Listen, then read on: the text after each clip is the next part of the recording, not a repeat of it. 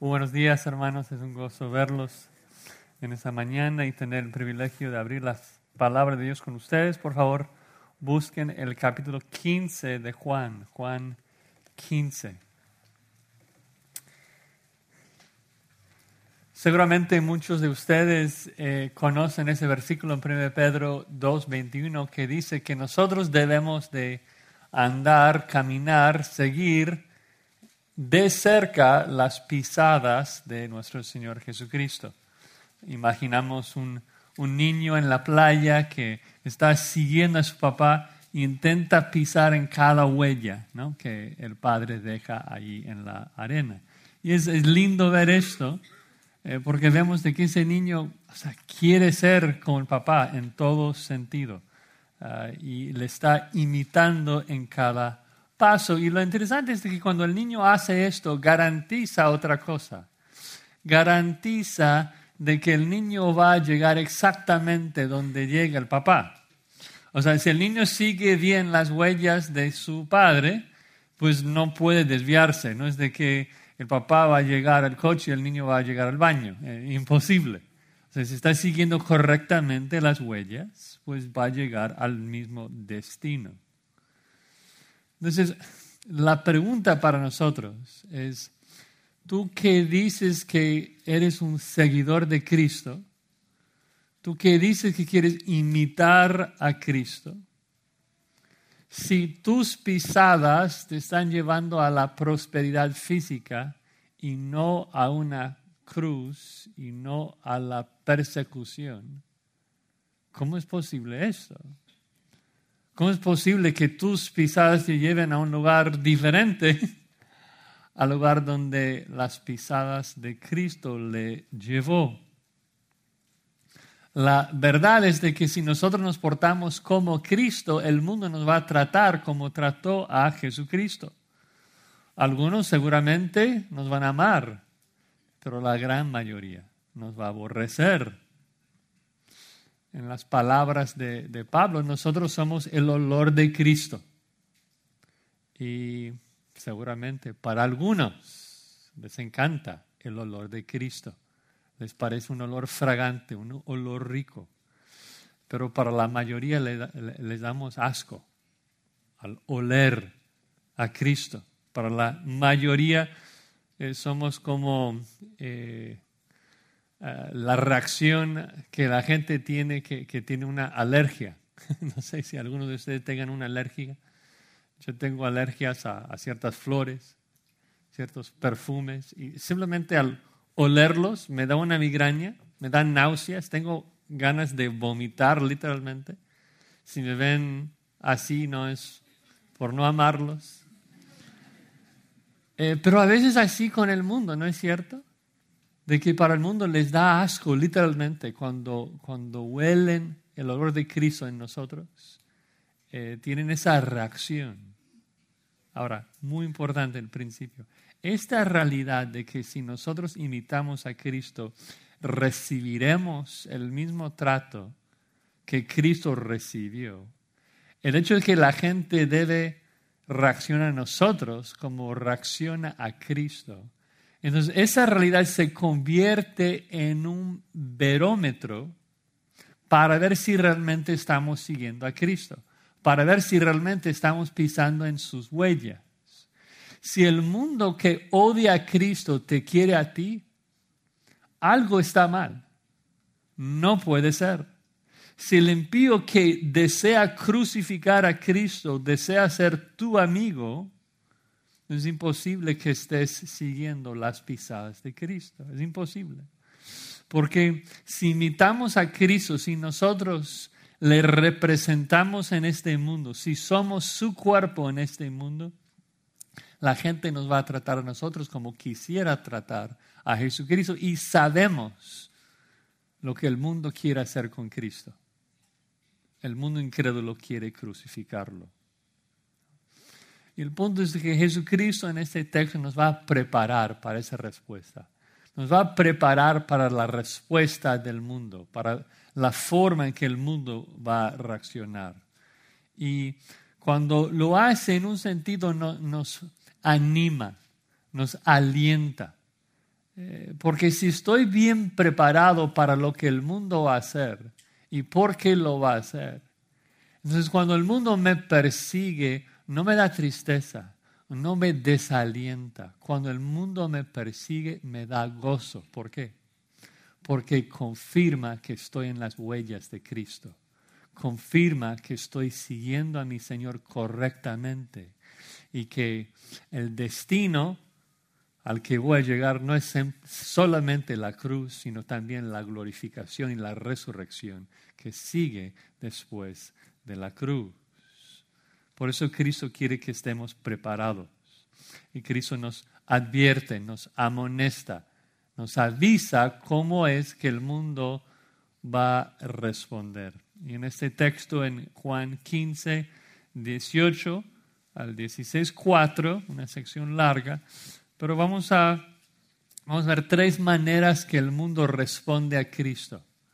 Tres maneras que el mundo responde a Cristo que nos prepara para responder bíblicamente. Primero, el mundo persigue a su cuerpo. Segundo, el mundo rechaza a su Padre. Y tercero, el mundo expulsa a su palabra.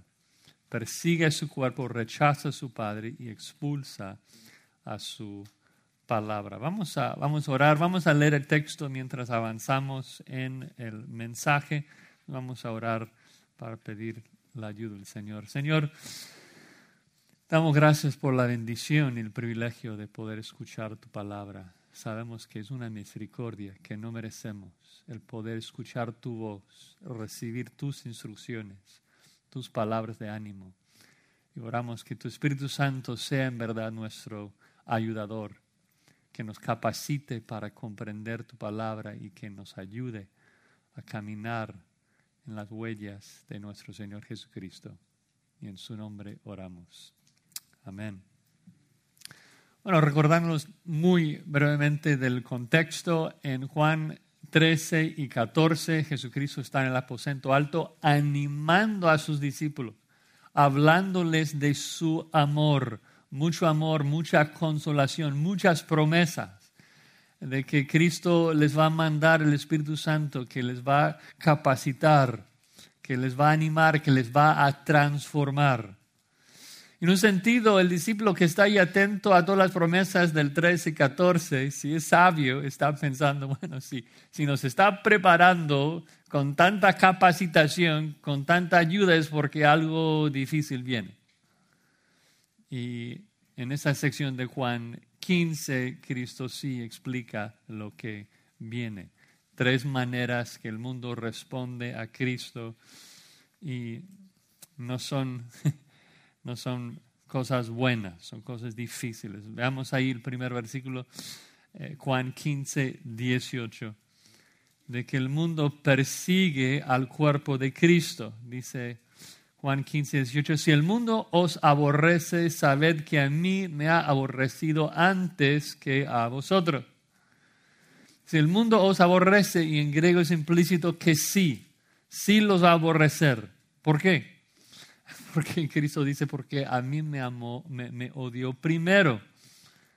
Si, si el mundo odia al que seguimos, si el mundo aborrece al que queremos imitar, pues es de esperarse, De que también nos va a odiar a nosotros, Si nosotros nos portamos y olemos como Él, el mundo también nos va a aborrecer, no, no debe de sorprendernos. Y es aún más lógico cuando pensamos en por qué es de que el mundo aborreció a Jesucristo. Cristo lo ha dicho varias veces en Juan, por ejemplo Juan 3, 19, un versículo que conocen. Esa es la condenación, que la luz vino al mundo y los hombres amaron más las tinieblas que la luz porque sus obras eran malas. Porque todo aquel que hace lo malo aborrece la luz y no viene a la luz para que sus obras no sean reprendidas. El mundo odia a Cristo. ¿Por qué? Porque Cristo es la luz que condena sus obras malas. En Juan 7, 7, lo mismo. Cristo afirma, el mundo a mí me aborrece porque yo testifico de él que sus obras son malas. El mundo aborrecía a Cristo, el mundo crucificó a Cristo. ¿Por qué? Porque Él condenaba su pecado, porque Él testificaba que eran pecadores. Obviamente les ofreció perdón, los ofreció gracia, pero para los que no aceptaron su perdón, condenaba su pecado, juzgaba su pecado. El mundo no tolera eso porque el mundo ¿qué? ama su pecado. El mundo ama su pecado. Y nuevamente el punto es de que esta verdad se, nos ayuda porque se convierte en el barómetro para indicarnos si estamos o no en las huellas de nuestro Señor Jesucristo. Porque si yo estoy caminando en las pisadas de Jesucristo, el mundo me va a perseguir, me va a odiar por esa misma razón. De que cuando yo testifico, cuando yo estoy confrontando y juzgando y condenando el pecado del mundo, entonces también a mí me va a rechazar. Si tú eres la luz del mundo, tenlo por seguro, el mundo te va a odiar, porque el mundo ama a las tinieblas. El punto, si nadie te odia, es porque no estás representando a Cristo, no estás condenando el pecado del mundo. Bueno, versículo 19 dice, si fuerais del mundo, el mundo amaría lo suyo. O sea, el hombre en sí es orgulloso, el hombre es egoísta, ama a sí mismo y ama a los que son como él. El punto de Jesús que ahora nosotros que somos creyentes somos diferentes. No somos como el mundo, nos portamos de manera diferente, hablamos diferente. Ya, ya no somos del club del mundo. Ya nos vestimos de manera diferente. Y, y nuestras obras de justicia, nuestra luz condena al mundo. Mira, si yo corrijo a mi vecino, si yo corrijo a un compañero de, de, de trabajo que comparte una grosería, obviamente estoy condenando sus obras. Si simplemente salgo cuando están compartiendo groserías, pues ese acto en sí condena lo que están haciendo. El mundo no puede tolerar esto. Pedro dice en 1 Pedro 4:4, los incrédulos les parece cosa extraña que vosotros no corráis con ellos en el mismo desenfreno y desolución y os ultrajan. El mundo hace burla de nosotros porque nos portamos de manera diferente. Ya no somos parte. Y nos recuerda de una realidad que, que debe ser obvio, pero existen solamente dos equipos en este mundo. Dos ejércitos. El ejército de Dios y el ejército del diablo. No existe otro equipo. El de Dios y el de Satanás. Tú dices, no, yo soy mi, mismo jefe, yo no sirvo a, nadie. Incorrecto. Sirves a uno de esos señores, a uno de esos capitanes, a Dios o a Satanás.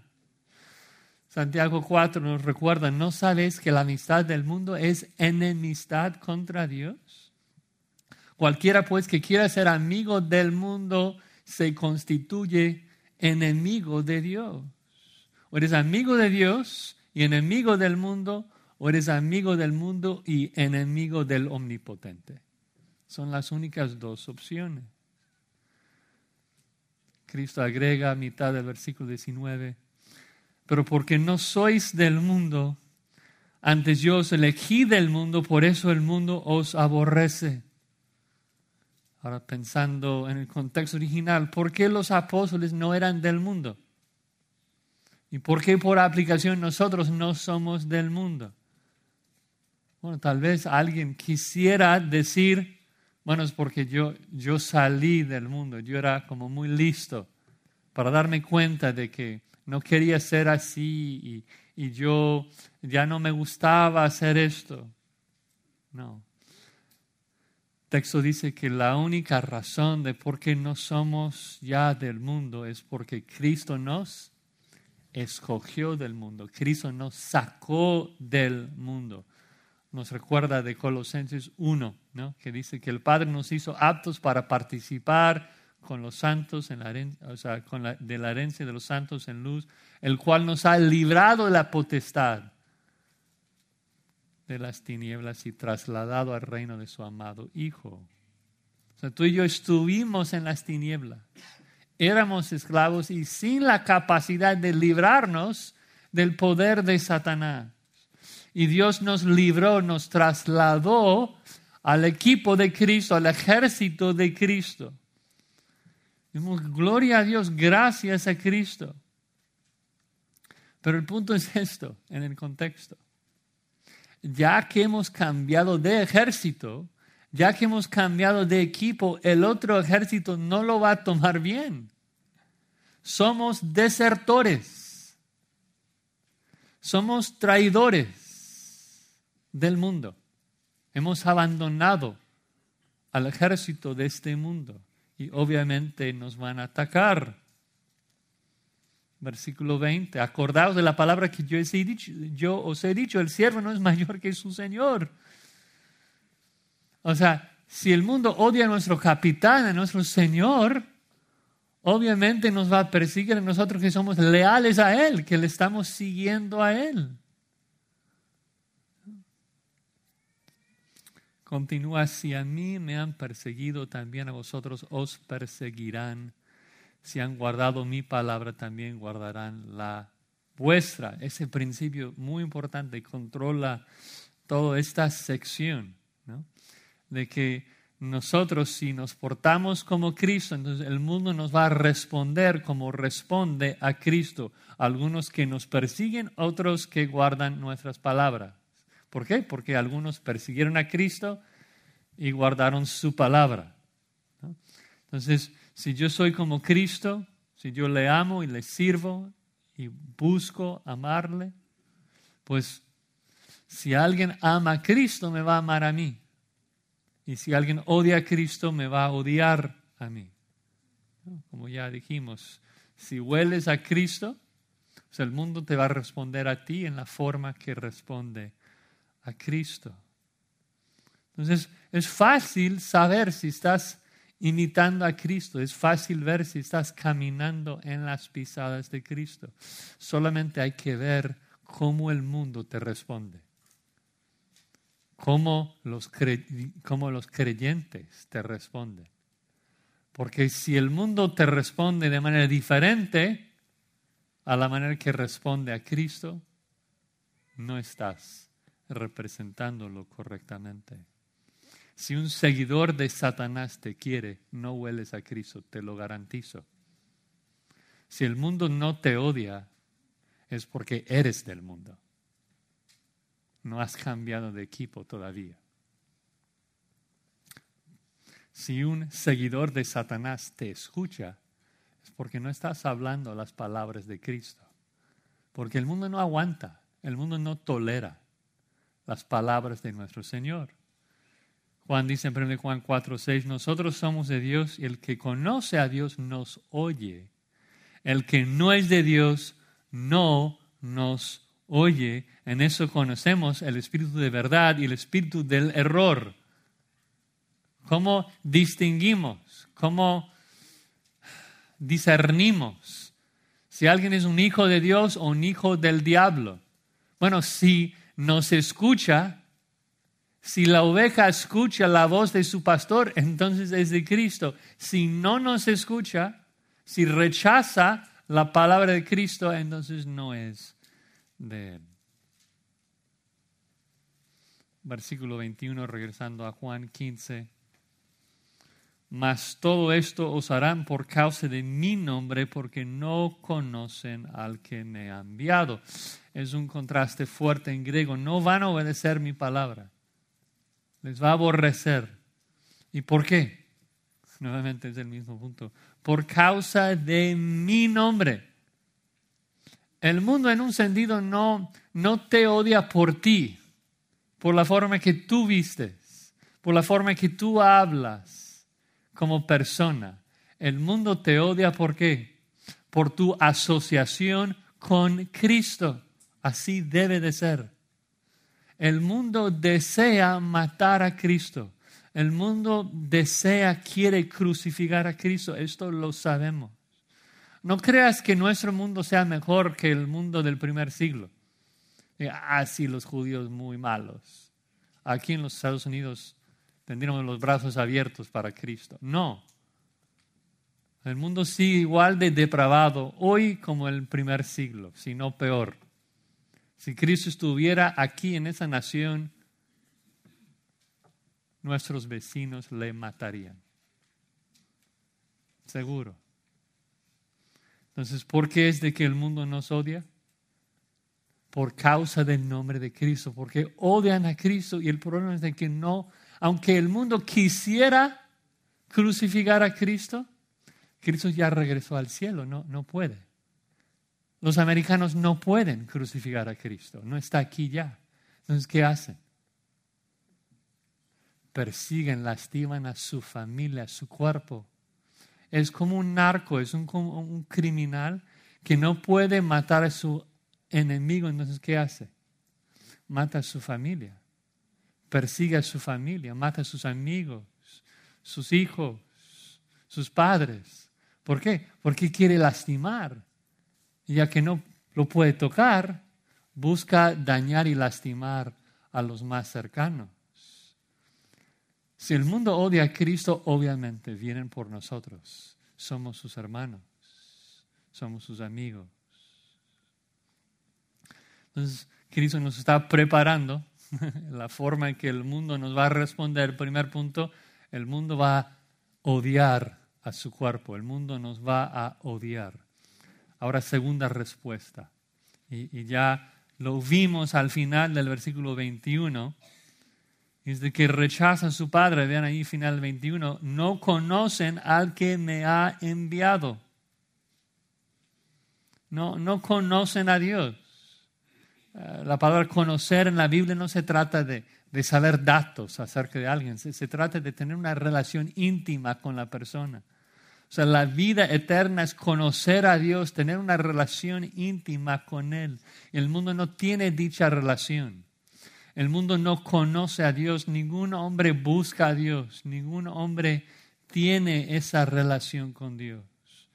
Por eso cada ser humano es responsable por haber rechazado a Dios de manera voluntaria.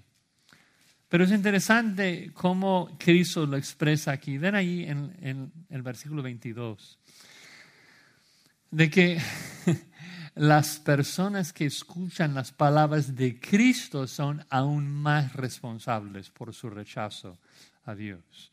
Dice el versículo 22, si yo no hubiera venido ni les hubiera hablado, no tendrían pecado. Ahora, una pausa ahí.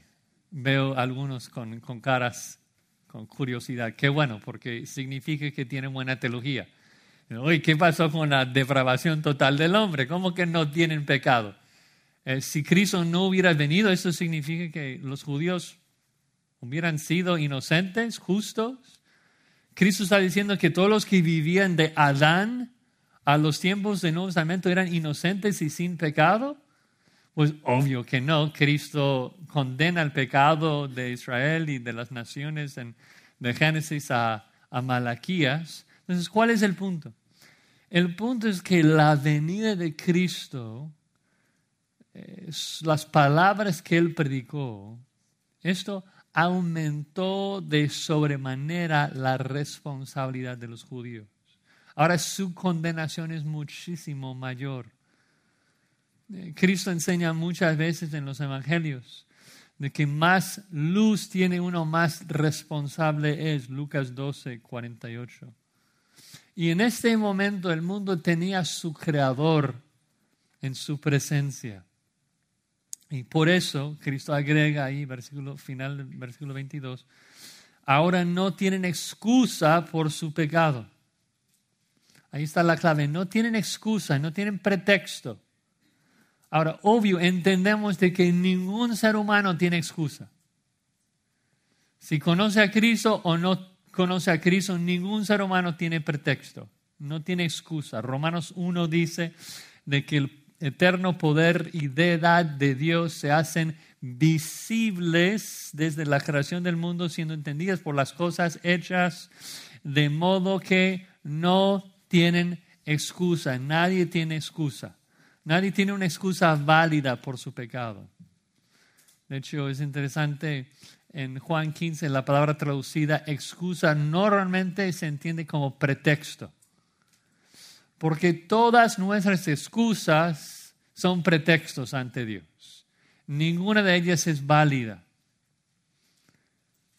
Sin embargo, antes de la venida de Jesucristo, sí existía cierta ignorancia de quién es Dios y por lo tanto menos condenación.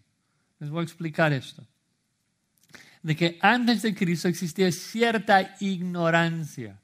Pablo afirma lo mismo en Hechos 17, cuando dice ahí en el versículo 20, Dios, habiendo pasado por alto los tiempos de esta ignorancia, ahora manda a todos los hombres en todo lugar que se arrepientan. Es decir, que antes que la venida de Jesucristo hubo, existía cierta ignorancia, todavía responsables, todavía pecadores, todavía los no creyentes iban al infierno, pero más ignorancia y por lo tanto menos condenación. Jesucristo dice lo mismo en Mateo 11. Recuerden, Jesucristo está en Capernaum, está en la parte norte de Galilea, está predicando, está sanando a la gente y la gente le rechaza. Y cuando Jesucristo condena a esos galileos, ¿qué le dice? tu condenación será mayor que la condenación de Sodoma y Gomorra. ¿Por qué? Porque ustedes me tienen a mí aquí. Es decir, porque es, parece increíble, ¿no? O sea, que judíos religiosos eran más pecadores que los hombres de Sodoma. O sea, ¿en qué sentido más pecadores? ¿Cómo es de que su pecado era mayor? ¿O es de que la gente de Sodoma vivía en cierta ignorancia. No, no tenían la perfecta revelación de Dios. No conocían a Cristo. Y Cristo dice, va a ser peor para ustedes. ¿Por qué? Porque me tienen a mí. Tienen toda la revelación de Dios. Y si ustedes rechazan a mí la plena revelación de la gloria de Dios, su condenación va a ser mayor Cristo es la imagen perfecta de su Padre. Toda la gloria de Dios brilla en su faz. No, no te puedes imaginar lo que te va a pasar a ti si con tanta revelación que tenemos aquí tú rechaces a Cristo. En el Nuevo Testamento dice que es horrenda cosa caer en manos de, Dios viviente y que su juicio viene primero por el pueblo de Dios, que, que, que sabe quién es Él. Cristo sigue con el mismo argumento en el 23, de que el que rechaza a Cristo rechaza a Dios, rechaza al Padre. Dice, el que me aborrece a mí, también a mí, Padre aborrece. ¿No? El mundo no rechaza, ¿por qué? Porque rechaza al Padre. Al final de cuentas, esa es la razón. Y el punto en el contexto es que, ¿sabes que la raíz del odio del mundo es más profunda de lo que te puedes imaginar. No, no puedes cambiarlo. Si eres un creyente, si eres un seguidor de Jesucristo, no es de que charlando un poco con tu vecino le vas a ganar. No es de que con una, un poco de plática, jugar fútbol unos sábados y, y ya el odio para. Imposible. Porque la raíz de su odio es su rechazo de tu Dios. Y la única manera que esto va a cambiar es si la persona se arrepiente y cree en Cristo. Por eso la única manera de convertir a tu vecino en un amigo de verdad es compartirle el Evangelio. Es hablar de Cristo, quien le puede salvar. Cristo regresa al punto en el versículo 24 si yo no hubiese hecho entre ellos obras que ningún otro ha hecho, no tendrían pecado. Nuevamente, son responsables porque yo les he mostrado a Dios.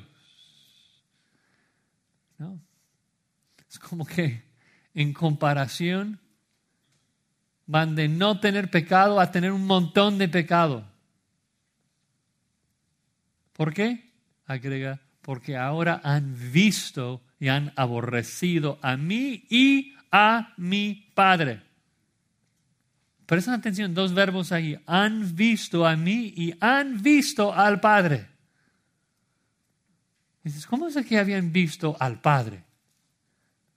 Bueno, Jesús acaba de explicarlo en Juan 14. El que me ha visto a mí, ha visto al Padre. Cristo es la revelación del Padre. Entonces el judío que estaba allí rechazando a Jesucristo, estaba rechazando a Dios, estaba rechazando a su Creador. Entonces nuevamente ese es el punto. ¿Por qué es de que el mundo te odia a ti? Porque odia a Cristo. ¿Y por qué odia a Cristo? Porque Cristo le revela a Dios su Creador y no quieren rendirle cuentas. ¿Por qué? Porque aman su pecado. Eso no puede cambiar hasta que ellos abandonen su pecado, se arrepienten y abracen a Jesucristo. No tienen excusa. Ahora, desde este momento en adelante, todos los que tienen acceso a la palabra de Dios no tienen excusa alguna. Dice el versículo 25, pero esto es para que se cumpla la palabra que está escrita en su ley. Sin causa me aborrecieron. Sin causa me aborrecieron. Literalmente me aborrecieron como regalo inmerecido, gratis. Yo no hice nada para ganar su odio. Más bien me odiaron, ¿por qué? Porque odian su creador. Cristo dice, no, no me odian por una razón legítima. Me odian porque rechazan a Dios. Y los que menos excusa tenían eran quienes? Eran los judíos. ¿Por qué? Porque era su misma ley. Su ley, dice Cristo. Su ley es lo que dice en el Salmo 35, 19, que me odiaron, me aborrecieron sin causa. Es decir, que pecaron de manera deliberada, de manera voluntaria. No tienen excusa alguna. Tal vez, tal vez alguien, una tribu de África, podría acudir a la ignorancia. Sería sin éxito, porque nadie tiene excusa, pero por lo menos lo entenderíamos. Esos judíos no. Su propia ley les condena. Rechazaron a Dios y por lo tanto odian a todos los que le siguen. Entonces, primer punto, la forma en que el mundo responde a Jesucristo es de que odian a su pueblo. Segunda respuesta de que rechazan a su Padre. Ahora la tercera y última respuesta del mundo es de que expulsa, expulsa la palabra de Cristo. No, no toleran, no aguantan la palabra de Cristo. Dice allí en el verso 26. Pero cuando venga el consolador, a quien yo os enviaré del Padre, el Espíritu de verdad, el cual procede del Padre, Él dará testimonio acerca de mí. Este versículo es como Cristo está tomando un paso atrás y recordándonos de unas verdades que nos enseñó en el capítulo 14 antes de seguir. Entonces vamos a resumir algunas cosas. Recuerden que Cristo ya regresa al cielo. Va a dejar a sus apóstoles, pero no les va a dejar huérfanos, sino que les va a, mandar, va a enviar otro consolador, otro paracletos, otro ayudador que les va a administrar, que les va a servir. Y el propósito principal, según el capítulo 14, el propósito principal del Espíritu Santo en nuestras vidas es para santificarnos a la imagen de Jesucristo, es para capacitarnos para obedecer a Dios. De que no, en, en, nosotros mismos no tenemos la capacidad de amar la ley de Dios ni de obedecer a Dios. El Espíritu Santo nos transforma y nos ayuda a obedecer a Dios. Y el Espíritu Santo lo hace por medio de su verdad, la palabra de Cristo, y por eso Cristo llama al Espíritu aquí el Espíritu de verdad, porque es la herramienta que usa para cumplir con su misión. También vemos varias otras verdades aquí en este versículo 26. Eh, muchas verdades acerca de la Trinidad. No vamos a verlos eh, en un sentido muy profundo, pero son verdades muy, muy lindas. ¿no? Que existe un solo Dios. Sabemos eso, ya escuchamos en Deuteronomio 6, 4, el Shema. Existe un solo Dios. Jehová uno es, no existe otro Dios un solo Dios en el universo. Pero acá en ese versículo vemos que ese Dios singular habita eternamente en tres personas, Padre, Hijo y Espíritu Santo. Cada persona de la Trinidad es el mismo ser, el mismo Dios, pero cada persona es una persona distinta. El Hijo ya sabemos desde Juan 3, es el Hijo eternamente engendrado del Padre. Ahora vemos que el Espíritu procede del Padre y por ende del Hijo. El Hijo no menciona eso porque está hablando de su encarnación en este momento. Pero ya tenemos toda la Trinidad allí, un solo Dios, y tenemos al Padre, el Hijo y el Espíritu Santo aquí. Y Cristo enfatiza en ese versículo la personalidad del Espíritu en varias maneras. Una de ellas es que al final del versículo 26, vean la última frase, dice, Él dará testimonio acerca de mí, que es algo curioso, porque está gramaticalmente está mal, porque es un pronombre que se refiere al Espíritu. Y Espíritu en griego es neutro, pero en vez de usar un pronombre neutro, utiliza un pronombre masculino. ¿Por qué? Porque el espíritu no es una fuerza impersonal, no es una cosa, el espíritu es una persona, por eso se usa un pronombre masculino como se usa con una persona. Y además de eso, entonces, habla de la función del Espíritu, que va a dar testimonio acerca de mí.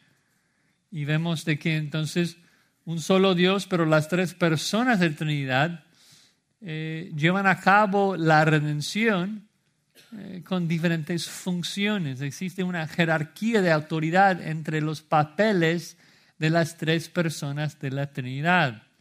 Ya hemos visto en Juan de que el Hijo no se glorifica a sí mismo, el Hijo no glorifica al Espíritu. ¿Qué hace el Hijo? El Hijo glorifica a su Padre. El Hijo da testimonio acerca del Padre. Ahora, ¿cuál es la función del Espíritu? El Espíritu glorifica al Hijo, el, Espíritu da testimonio acerca de quién. ¿Qué dice el versículo? Él, o sea, Juan 15, 26, la última frase, Él dará testimonio acerca de, de mí, acerca del Hijo, acerca de Cristo. Ahora, ¿Cómo hará esto? ¿Cómo es de que el Espíritu Santo da testimonio acerca del Hijo? Bueno, más tarde veremos en el párrafo que sigue el testimonio interno del Espíritu Santo, de que Él convence al mundo de su pecado, de que Él testifica a nuestros corazones que somos hijos de Dios, de que Él nos ministra internamente. Pero acá Jesucristo todavía no está hablando, no está enfatizando el testimonio interno del Espíritu, está enfatizando el testimonio externo del Espíritu. ¿Cómo lo sé? Porque lo que Jesucristo enfatiza acá, lo encontramos en el versículo 27, es de que el Espíritu Santo testifica al mundo por medio de nuestras bocas.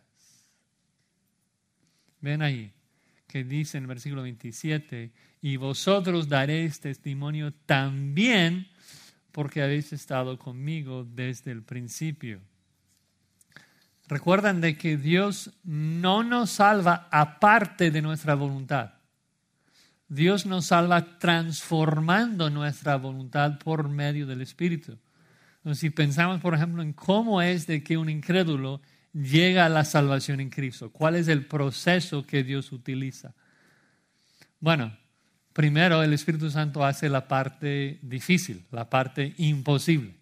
El Espíritu Santo hace un milagro en la vida de ese incrédulo, le regenera, le convence su pecado, le resucita, le da vida. Llamamos esto la regeneración.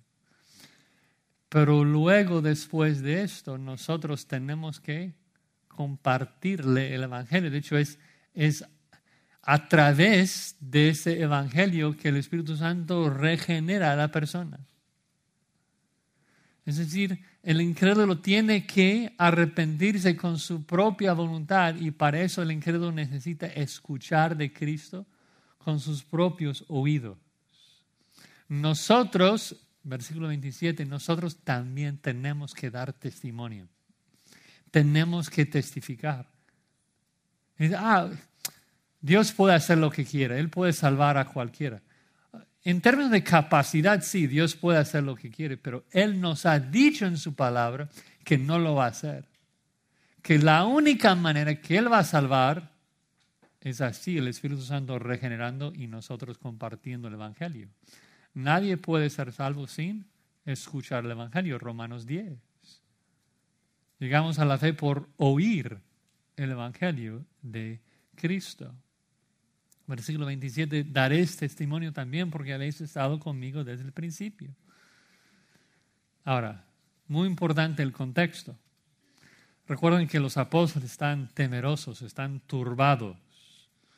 Cristo los dice, Juan 14, 1, no se turbe vuestro corazón, porque Cristo iba a morir y los discípulos iban a ser perseguidos. Cristo ya lo ha prometido. ¿Cuál sería la reacción normal de los apóstoles en ese momento? ¿Cuál fue la reacción de Pedro en ese momento antes de la venida de Jesucristo? Cuando el mundo comenzaba a perseguirle, cuando una niña le hace una pregunta, ¿qué hacía Pedro? Negaba que conocía a Cristo, se callaba, no testificaba acerca de Cristo. Y Cristo dice, esto no puede ser la respuesta. El mundo sí les va a perseguir, les va a aborrecer. Les estoy preparando para que respondan correctamente. No pueden callarse. La reacción correcta a la persecución no es callarse, no es aislarse, no es alejarse. La única respuesta santa a la persecución del mundo es dar testimonio, es testificar acerca de Cristo. Cristo dice a sus apóstoles, ustedes que han estado conmigo desde el principio tienen que dar testimonio, tienen que compartir todo lo que, todo lo los he enseñado. Y obvio, vemos el cumplimiento de esto en dos fases. Primero, vemos los cuatro evangelios, que los apóstoles nos han dicho todo lo que Cristo dijo, todo lo que enseñó. Pero también tenemos el libro de Hechos, donde vemos cómo Pedro, cómo Pablo, cómo los otros apóstoles dieron testimonio acerca de Cristo con sus bocas. Tanto que once, perdón, diez de los once fueron martirizados. El último Juan fue desterrado, encarcelado y perseguido. Dices, bueno, Josías, qué bueno que eso no me aplica, que no soy apóstol. Bueno, no, no tan fácil. Nosotros también tenemos el mismo espíritu. Nosotros también seguimos el mismo Señor. Todo lo que hemos visto aquí es directamente aplicable en nosotros. Que nosotros seguimos a Cristo. Tenemos que dar testimonio con los vecinos, con los compañeros de trabajo, con la familia. Tenemos que hablar de Cristo sin temor a la reacción de ellos. Sabemos cómo van a reaccionar. Cristo nos está advirtiendo, nos está avisando. Y se pone, en un sentido, se pone peor. Vean los primeros versículos del capítulo 16. Ahora, algunas de las reacciones directas del mundo a los apóstoles a lo mejor no nos va, vaya a pasar. Pero vean lo que dice versículo 1. Estas cosas os he hablado para que no tengáis tropiezo. Entonces, ¿por qué Cristo avisa de que el mundo nos va a perseguir? Pues para prepararnos, para alistarnos. Eh, yo recuerdo cuando tenía más o menos como ocho años de edad, ah, nos mudamos de escuela, o sea, yo tuve que mudarme de, escuela una escuela en una zona un poco diferente. Iba a ser el único gringo básicamente en toda la escuela. Y mis papás me, sentaron y me explicaron algunas cosas que nunca habíamos hablado y me prepararon para cierta respuesta que iba a recibir, a cierta aflicción que iba a tener y cómo yo debía de responder, a quién acudir si me encontraba con dificultades. Y la verdad es que me salvó la vida, o sea, saber esas cosas, porque sí, sí me puse en problemas un par de, de veces. Eh, pero ese es el punto, es de que la preparación nos ayuda. Cristo está ayudándonos a saber qué es lo que debemos de esperar. Pero no, no solamente esto, vean de que Cristo no solamente nos prepara para escoger la, la, reacción correcta, de, de, seguir testificando a pesar de la persecución, también nos avisa para que evitemos la reacción equivocada. Aquí dice, esas cosas he hablado para que no tengáis tropiezo. ¿Qué es eso de tropiezo? Tropiezo significa abandonar. Es ser Judas. Es el mismo verbo, por ejemplo, que vemos en Juan 6, que Cristo comienza a enseñar una enseñanza dura y dice que muchos encontraron tropiezo en sus palabras. Y luego agrega en el versículo 66, desde entonces muchos de sus discípulos volvieron atrás y ya no andaban con él. Es decir, que abandonaron la fe. Ahora, lo interesante es de que en este contexto de Juan 15, Cristo está hablando con sus once discípulos que son verdaderos, lo sabemos.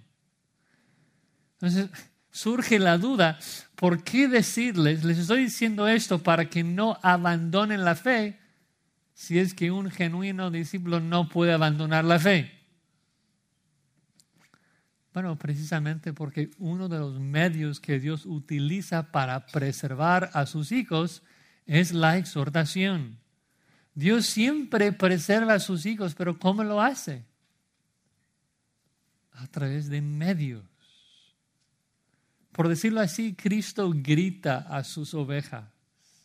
No vayan a jugar allí, cerca del precipicio.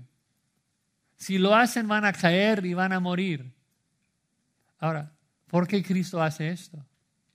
Cristo hace eso porque sabe que sus verdaderas ovejas van a escuchar su voz y no van a jugar ahí.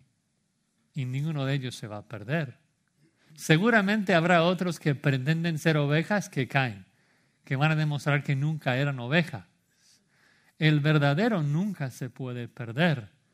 Pero, pero en la misma manera, Cristo nos avisa, Cristo nos prepara precisamente para que no abandonemos la fe. Nos prepara para que no nos pase esto. Debemos de esperarlo. Y el hecho de esperarlo nos prepara para recibirlo con gozo y no tropezarnos. Y sí, como dije, iba a ser difícil en particular para los apóstoles. Vean versículo 2. Os expulsarán de las sinagogas. Ya les dije, a lo mejor nos va a pasar cosas diferentes. El principio es idéntico. Dice, os expulsarán de las sinagogas. Y aún viene la hora cuando cualquiera que os mate pensará que rinde servicio a Dios. wow. Dice, no van a recibir tu testimonio. Ustedes van a testificar y la gente les va a echar fuera de, la sinagoga, les va a excomulgar, les va a expulsar de la sinagoga. Fuera de la sinagoga, fuera de la familia judía, Cristo vino para traer espada a este mundo, para dividir entre padres e hijos, para dividir entre hermanos y hermanas. Persecución, dificultad. Dice, viene la hora cuando los va a matar. Y para el culmo, van a pensar que están rindiendo un servicio. Nos van a matar como acto de adoración a Dios. Lo van a ver como un jihad como una guerra santa que están matando por Dios para proteger la santidad de Dios, van a ser como Salo de Tarso. matando a Esteban para preservar y proteger el nombre de Jehová su Dios. Con mucho celo, Romanos 10, 2, sin conocimiento. Y sí, mataron a muchos, muchos cristianos.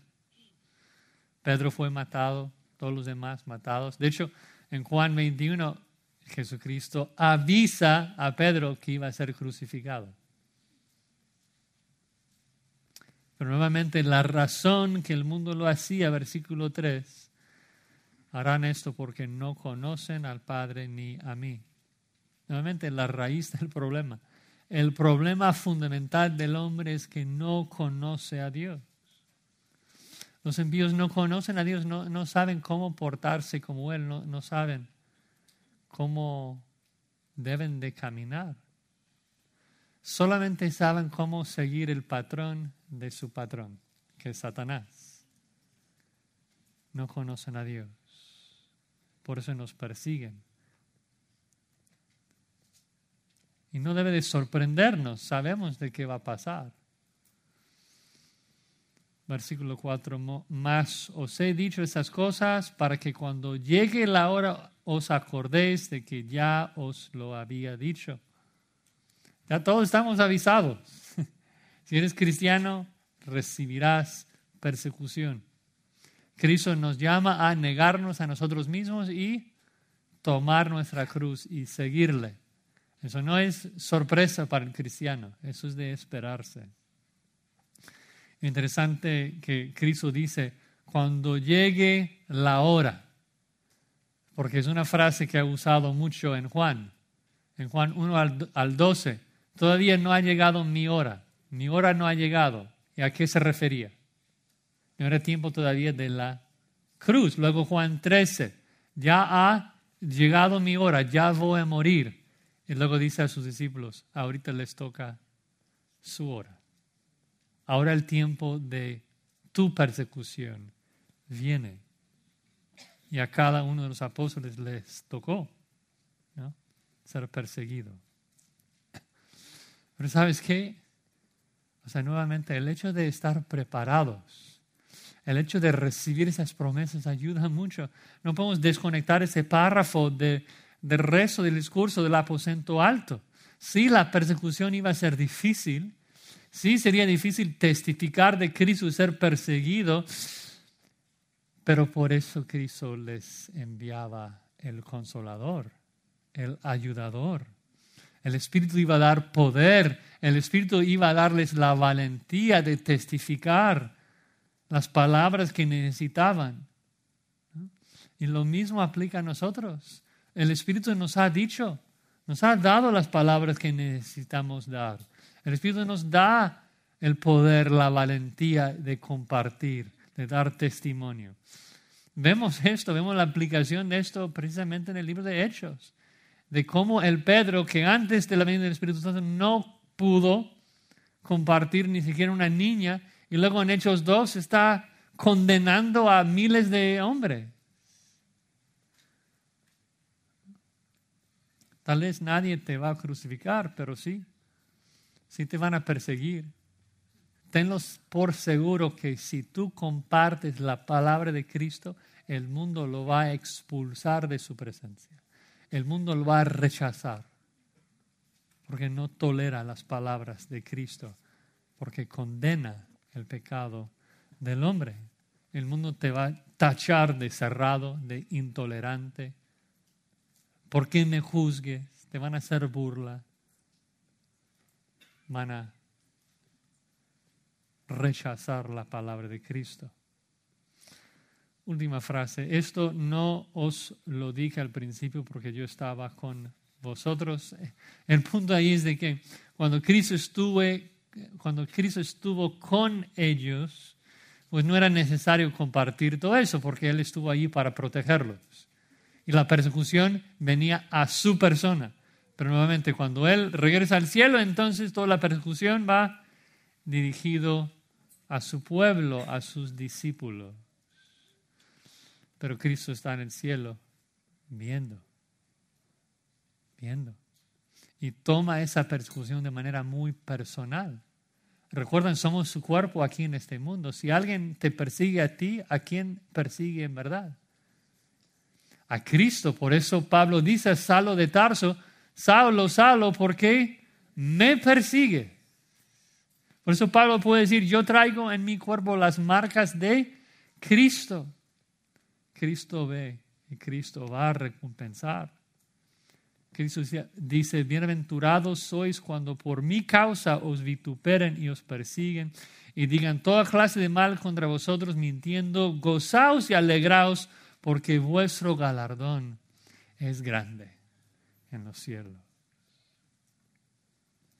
Así que, en conclusión, hermanos, tenemos una, una fuerte exhortación aquí a imitar a Cristo, a andar de cerca en sus pisadas, como ese niño en la playa, tratando de pisar en cada huella de su padre. Pero el punto es de que si, si el padre cuando llega a su destino está todo mojado y todo lleno de arena, y el niño se ve a sí mismo totalmente limpio, es porque no está en el camino correcto. Y si quisiera evitar el peligro del agua, y la suciedad, de, de la arena, y entonces vaya al estacionamiento, pues tampoco va a llegar al mismo destino.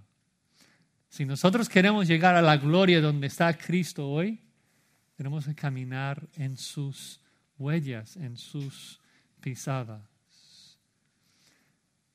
Y nosotros sabremos que estamos pisando en las huellas de Jesucristo cuando el mundo responde a nosotros como quisiera responder a Cristo. Cuando nos odian, cuando rechazan a nuestro Padre y cuando expulsan la palabra de Cristo. Qué bendición que Cristo nos advierte, nos avisa de que aquí así será para animarnos de que estamos en sus pisadas, de que estamos en el camino correcto. Pero termino con esa palabra. Si tú ves a tu vida y dices, nada que ver, o sea, yo no sé de qué hablas. Todos mis vecinos me quieren, yo estoy muy bien con el mundo. Seguramente es porque sigues siendo parte de Él y necesitas arrepentirte, tomar tu cruz y seguir a Jesucristo. Eres el único Señor, el único que te puede salvar confía en Él, en su muerte, en su resurrección, y Él te va a salvar. Increíble de que el mundo rechaza a Cristo, pero si cualquier persona del mundo va a Cristo, Él nunca lo rechaza. Y Él te recibe hoy por toda la eternidad. Vamos a orar. Gracias Señor por tu palabra. Gracias por esta exhortación, esta advertencia de que el mundo odia la santidad, el mundo odia a ti, el mundo no quiere rendir cuentas hacia ti. Y nosotros sufrimos debido a eso. Pero gracias también te damos por el poder y la capacidad que recibimos por medio de tu Espíritu. Ayúdanos andar en las pisadas de Cristo hasta el final. Sin importar las consecuencias, sin importar la burla, la persecución.